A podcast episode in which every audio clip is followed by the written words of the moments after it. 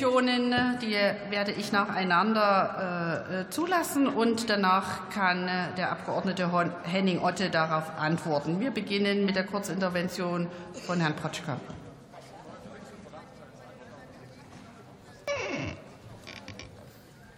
Danke, Frau Präsidentin, dass Sie die Kurzintervention zulassen. Sehr geehrter Otte, Sie haben gesagt, wir sollen unseren Antrag zustimmen. Das machen wir selbstverständlich, denn Sie haben ja den Antrag sehr gut von uns abgeschrieben. Aber jetzt ist meine Frage, was hat sich denn juristisch seit dem 18.02.22 geändert?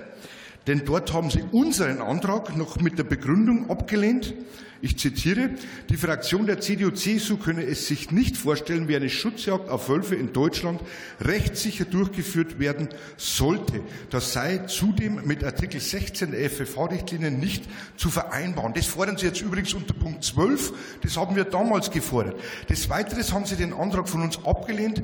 Das Bundesjagdgesetz gelte zudem nicht mehr in ganz Deutschland, weil einige Bundesländer eigene Regelungen getroffen haben bzw. Landesgesetze erlassen erlassen hätten. Also benötigt es diesen Antrag von Ihnen, der von uns abgeschrieben wurde, hier in diesem Hohen Haus ja eigentlich gar nicht. Denn wenn es die Länder ändern könnten, dann könnte es ja Söder selbst ändern und Sie müssten hier nicht für Bayern und Hessen als CDU-CSU-Fraktion Wahlkampf machen. Können Sie mir das bitte schön erklären und nicht mit den komischen Flauseln AfD-Anträge lehnen wir grundsätzlich ab, denn ich habe Ihnen zwei Sachen erklärt, warum Sie es angeblich abgelehnt haben. Dankeschön. Mhm. Und jetzt haben wir die Kurzintervention von Herrn Dr. Gesenhös.